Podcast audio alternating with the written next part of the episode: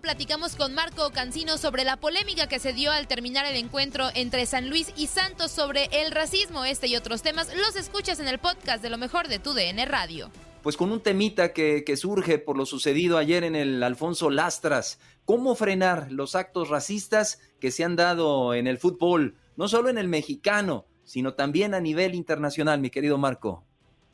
Caray, es un tema muy, muy delicado, ¿no, eh, Julio? La verdad es que es un tema eh, que, como bien lo dices, no solamente pasa en nuestro país, en nuestro balompié, sino sucede en diversas ligas de, del mundo. Es un tema cultural, evidentemente, es un tema de educación, es un tema de sentar bases, de valores y de no de cesar en el esfuerzo. Me parece que tenemos que constantemente seguir implementando campañas, aunque ya existen, aunque ya hay, aunque no se han dejado de lado en todos eh, los ámbitos deportivos, específicamente hablando en el tema de deporte, no podemos eh, dejarlo de lado o, pensar o creer que por sí solo el tema se va a erradicar. No, no es así. Me parece que todos tenemos que poner nuestro granito eh, de, de, arroz, ¿no? En esta situación tan, tan triste, tan lamentable. Ahora, después de lo que sucedió anoche, también yo esperaría de parte de la Federación Mexicana, en específico de la Comisión de Disciplinaria, una eh, investigación eh, certera, una, una profunda investigación en torno a lo sucedido, porque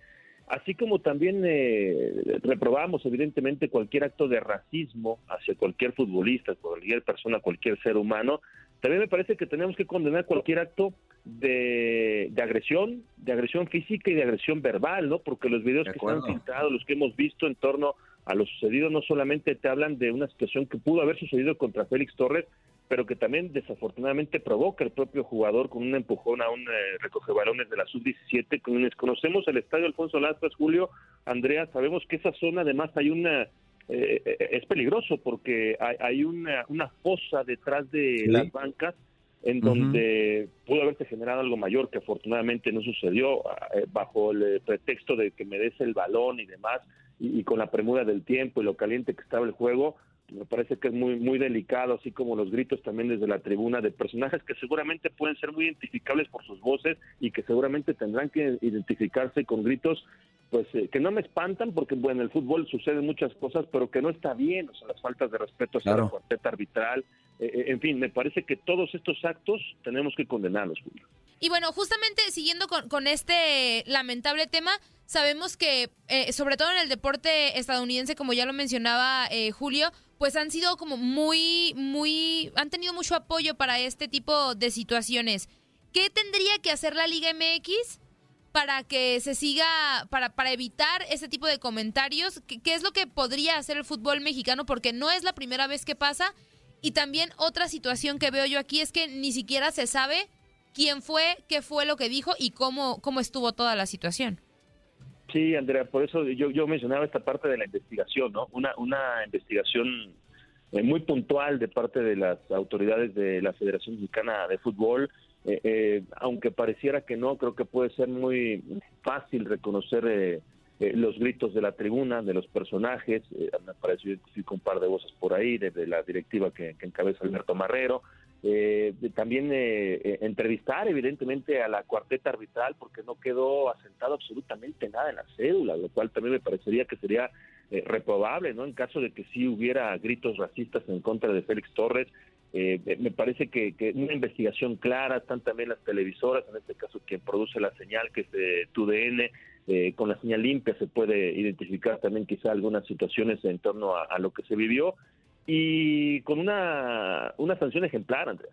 Sanciones ejemplares, o sea, no, no, no, no tapemos ahí como por encimita estos problemas y, y pongamos ahí nada más, este, bueno, pues sí, este, un llamamiento, y no, no, no, no, sanciones ejemplares en caso, insisto, de, de confirmarse, ¿no? Porque esto no lo podemos permitir y que siente un precedente para para cualquiera que se le ocurra o que intente en el anonimato o sobre pretexto de cualquier situación eh, de, agresión física o de, o de la calentura propia de un partido, excusarse en torno a eso y decir, bueno, pues voy a decir y le voy a gritar de todo, ¿no? O sea, es una línea muy delgada, es una línea muy, muy delgada en la cual creo que ante todo tenemos que anteponer un tema de respeto.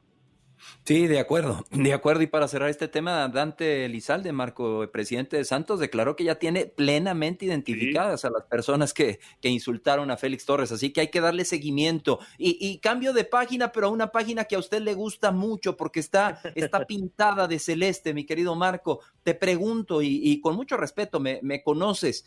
Ahora sí no la creemos, Marco. Ya, a mí me encanta la forma en la que está jugando Cruz Azul, sobre todo lo que ha mostrado, no, en aquel partido con Pachuca, en donde como que, ay caray, como que nos resistíamos a, a, aceptar esas formas, pero ahora me gusta lo que está haciendo Cruz Azul. ¿Es ya, Marco, una realidad el proyecto de Juan Máximo Reynoso?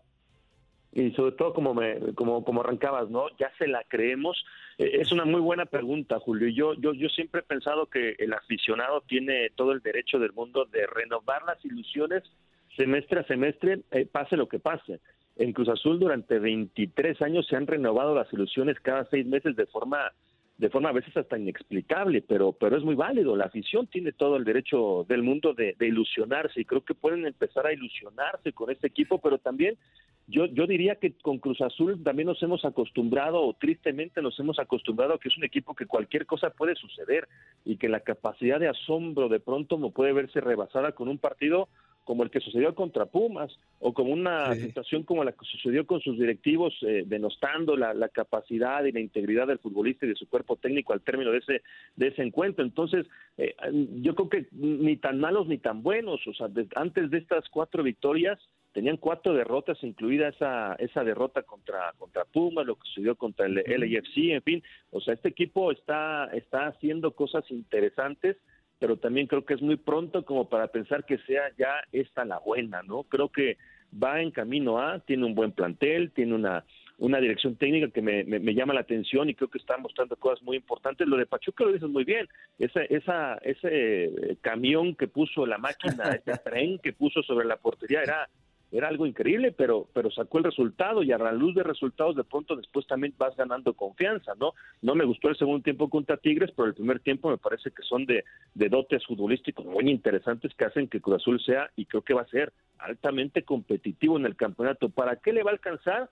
El gran problema no es la liga, el gran problema para Cruz Azul es entrando a zona de, de liguilla. Ahí es donde quiero ver este equipo de qué está hecho, ¿no? Marco, y, siguiendo con el tema de Cruz Azul, creo que tú vas a ser una persona atinada para decirnos tu opinión de los comentarios de Carlos Salcedo respecto a que le daba vergüenza ganarle a un equipo pues así de salado como Cruz Azul. ¿Qué opinas sobre, sobre estas declaraciones?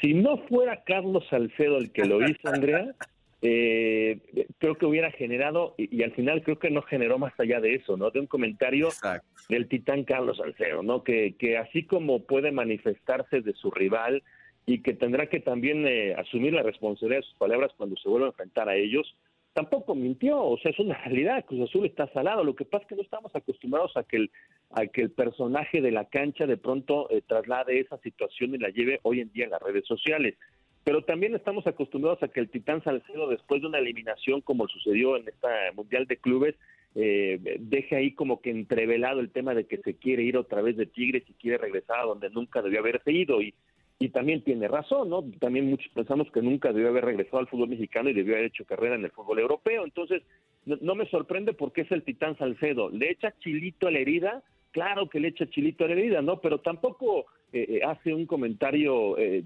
que, me parece que tenga que llevar más allá de eso, ¿no? Eh, no rebasa esa línea de, del comentario chusco, del comentario que hace cualquier aficionado y que se pone también en, una trinchera en la cual, así como dijo, también es, le, van a decir y le han llovido y también él aguanta vara, ¿eh? O sea, tampoco, no, no me espanta y creo que hasta cierto punto este, podría decirte que hasta me agradó. No tiene, no, no, no mintió, la verdad es que no mintió. Cruz Azul está, está, a veces sí pensamos que más salado de lo que, de lo que pareciera ser.